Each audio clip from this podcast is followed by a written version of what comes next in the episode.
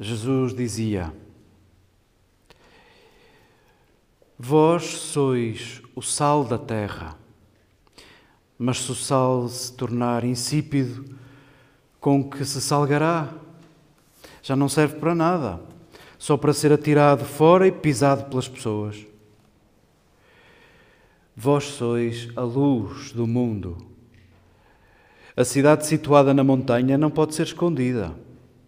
Nem as pessoas acendem uma candeia e a colocam debaixo do alqueire, mas sim em cima do candelabro e brilha para todos os que estão dentro da casa. Que assim brilhe a vossa luz diante das pessoas, para que elas vejam as vossas belas ações e glorifiquem o vosso Pai que está nos céus.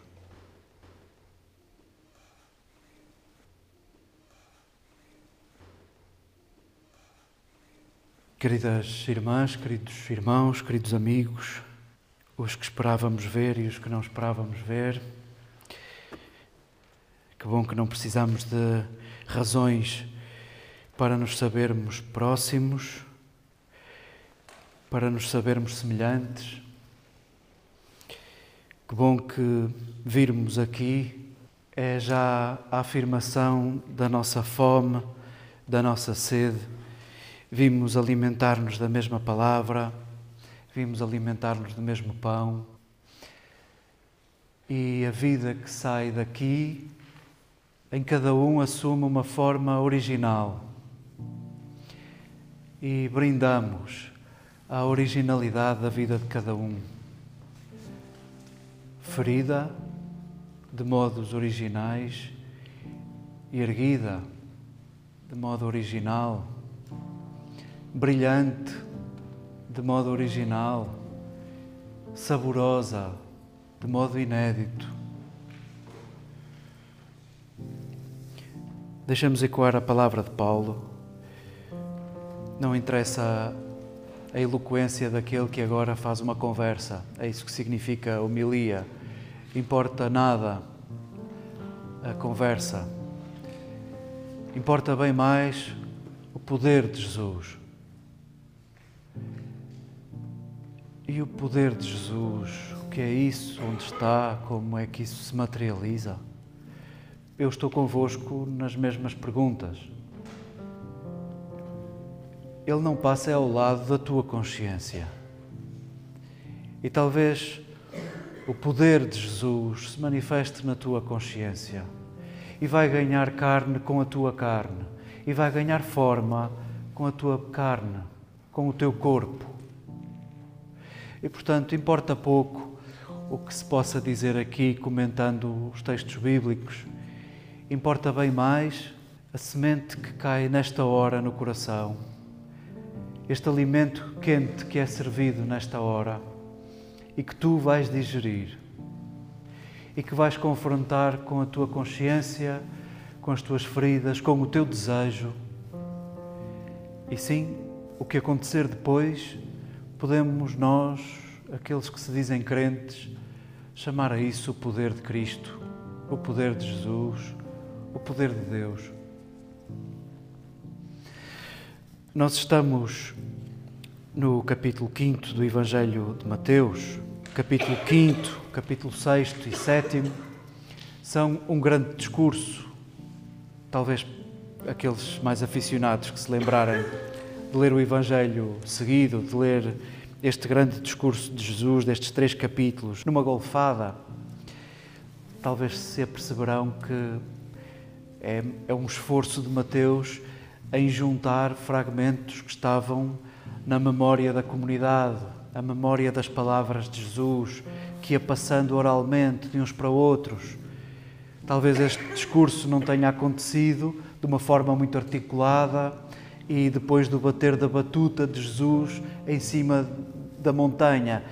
Talvez tudo isto seja muito simbólico, talvez seja um esforço narrativo de partilhar contigo, querido leitor, pérolas, o maior tesouro que guardamos das palavras de Jesus.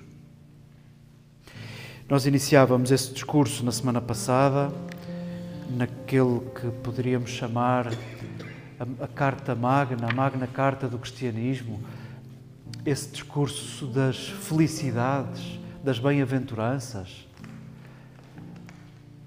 Não vamos voltar a, a lê-lo, mas gostava que nos lembrássemos daquela que poderá bem ser a frase imprescindível para nos acompanhar ao longo destes três capítulos deste extenso discurso de Jesus. Dizia na tradução de Frederico Lourenço que nos resolve um problema de tradução. Bem-aventurados os mendigos pelo Espírito, porque deles é o reino dos céus. E ao traduzir mendigos pelo Espírito, Frederico Lourenço pretendia que saboreássemos isso que o Espírito faz naquele que se deixa habitar por ele e escolhe ser mendigo. Escolhe ser mendigo por ação do Espírito nele. E talvez esta frase seja o leitmotiv, o, o, o tema que se repete ao longo deste grande discurso de três capítulos. Feliz aquele que escolhe ser pobre. Feliz aquele que escolhe ser pobre. Feliz aquele que escolhe diminuir para que outro cresça. Feliz aquele que escolhe uma vida enxuta. Feliz aquele que escolhe uma vida que ocupa pouco espaço. Feliz daquele que não ocupa o espaço de outros. Feliz daquele que não acumula o que pertence a outros. Feliz o que escolhe ser pobre. E nós que já sabemos o fim da história, nós que sabemos os Evangelhos, não digo de cor, mas que já tratamos por tu, Jesus foi o que escolheu ser pobre. Jesus foi o que escolheu não viver das suas certezas. Jesus foi o que partilhou a sua fragilidade. Jesus foi o que, com a sua pequenez, ergueu últimos, a ponto desses últimos se sentirem como os que estavam no centro. E por causa disso, porque Jesus, na sua pobreza, foi espalhando vida, foi tornando a vida abundante, foi por causa disso, nesta corrente de fidelidades, foi por causa disso que estamos aqui nesta hora. Porque seguimos aquele que pode dar sentido à nossa vida, aquele que nos convida a ser pobres e cada um saberá se faz mais sentido o sentido literal ou se ainda se demora em sentidos figurados, em metáforas. Mas esta frase transforma-nos, põe-nos a mexer. Esta frase converte-nos. E precisamos dela para mergulharmos no que nos era servido hoje, nestas duas imagens do sal e da luz. Do sal e da luz. Este texto perde tanto, perde tanto sabor no século XXI. Tanto sabor no século XXI. Nós precisávamos, para compreender este texto, de fazermos uma experiência de um mês sem eletricidade, um ano sem eletricidade. Conseguimos imaginar o que é um, um ano sem eletricidade?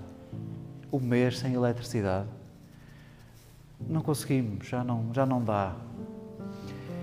E, e para saborearmos este texto como saborearam aqueles que o ouviram pela primeira vez, de facto precisávamos dessa experiência de percebermos que o sal conserva, além de temperar, e de que a luz regula o nosso ritmo, na sua justa medida, regula o ritmo da nossa vida a eletricidade veio aldrabar isto tudo. Mas bom, já não conseguimos viver sem ela e é um grande bem.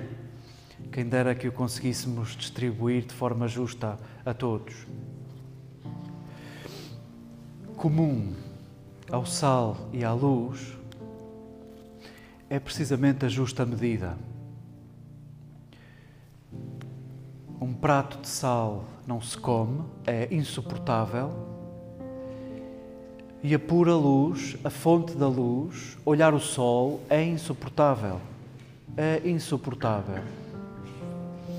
Quando Jesus, aquele que pede aos seus discípulos para serem como Ele, aquele que se apresenta como aquele que escolheu ser pobre, Quando Jesus fala de sal e de luz, novamente deixa uma porta em aberto.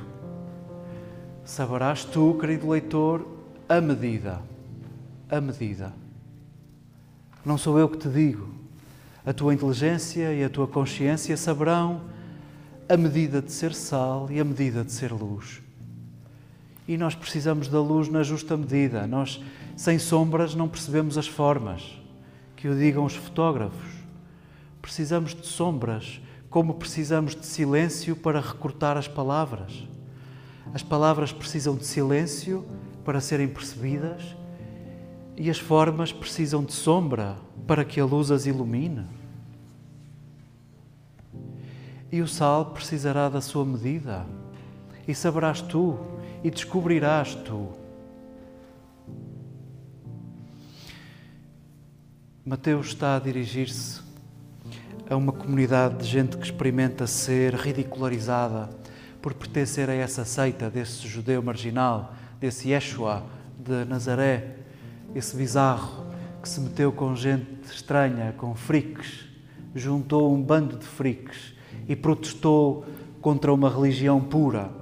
Não se sabe bem o que é que ele fundou. Ele falava de um reino onde todos seriam últimos e ao mesmo tempo primeiros, onde todos seriam semelhantes. Esses que seguem esse judeu marginal, esses experimentam o que é ser sal pisado pelas pessoas. E é a esses que experimentam ser sal pisado pelas pessoas que Mateus se dirige. E procura talvez resgatar o sentido da vida deles à luz do sentido da vida de Jesus. Como é que seremos nós discípulos de Jesus? Como é que nós nos poderemos dizer de Jesus? Se te deres bem com aquilo que é preciso fazer ao sal e à luz. Os discípulos de Jesus são aqueles que aprendem a arte de se dissolverem.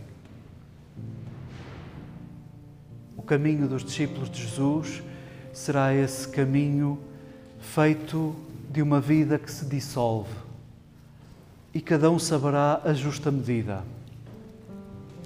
É inédita esta frase: Vós sois luz do mundo. Só em João vamos escutar esta frase e é Jesus que diz de si próprio: Eu sou a luz do mundo. Esta frase é uma pérola, é inédita, dirigida a ti, querido leitor, a ti. Tu és luz e tu és sal. E convido-te a dissolver-te.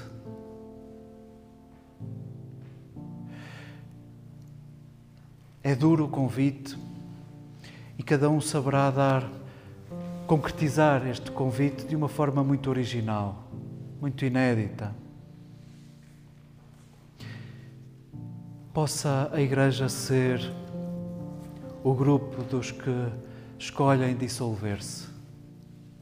Nós não queremos guardar o sal e guardar a luz. Uma igreja que se preocupa em guardar o sal e guardar a luz torna-se insuportável. Nós não comemos sal, nem suportamos olhar a fonte da luz. Nós somos para nos dissolvermos. Nós somos para nos misturarmos. Nós não somos para falarmos uma linguagem imperceptível. Nós não somos para produzir um discurso que nada diz à vida das pessoas. Nós somos para nos dissolvermos. E o como cada um responderá. Termino, abusando da vossa paciência. Eu gostava de ler-vos um texto, alguns do século II. Nós chamamos-lhe a Carta a Diogo Neto e não sabemos o seu autor. E possa esta pérola que também passamos de mão em mão e nos chegou até nós, possa esta pérola ajudar-nos a dar forma ao convite. És sal, és luz, felizes os pobres, aqueles que se dissolvem. Os cristãos não se distinguem das demais pessoas nem pela terra, nem pela língua, nem pelos costumes nem em parte alguma habitam cidades peculiares, nem usam alguma língua distinta, nem vivem uma vida de natureza singular. Nem defendem, como alguns, uma doutrina humana. Habitando cidades gregas e bárbaras, conforme coube em sorte a cada um, e seguindo os usos e costumes das regiões, no vestuário, no regime alimentar e no resto da vida, revelam unanimemente uma maravilhosa e paradoxal constituição no seu regime de vida político e social. Habitam pátrias próprias, mas como peregrinos. Participam de tudo como cidadãos e tudo sofrem como estrangeiros. Toda a terra estrangeira é para eles uma pátria e toda a pátria uma terra estrangeira Casam como todos e geram filhos, mas não abandonam à violência os recém-nascidos. Servem-se da mesma mesa, mas não da mesma cama. Encontram-se na carne, mas não vivem segundo a carne. Moram na terra e são regidos pelo céu. Obedecem às leis estabelecidas e superam as leis com as próprias vidas.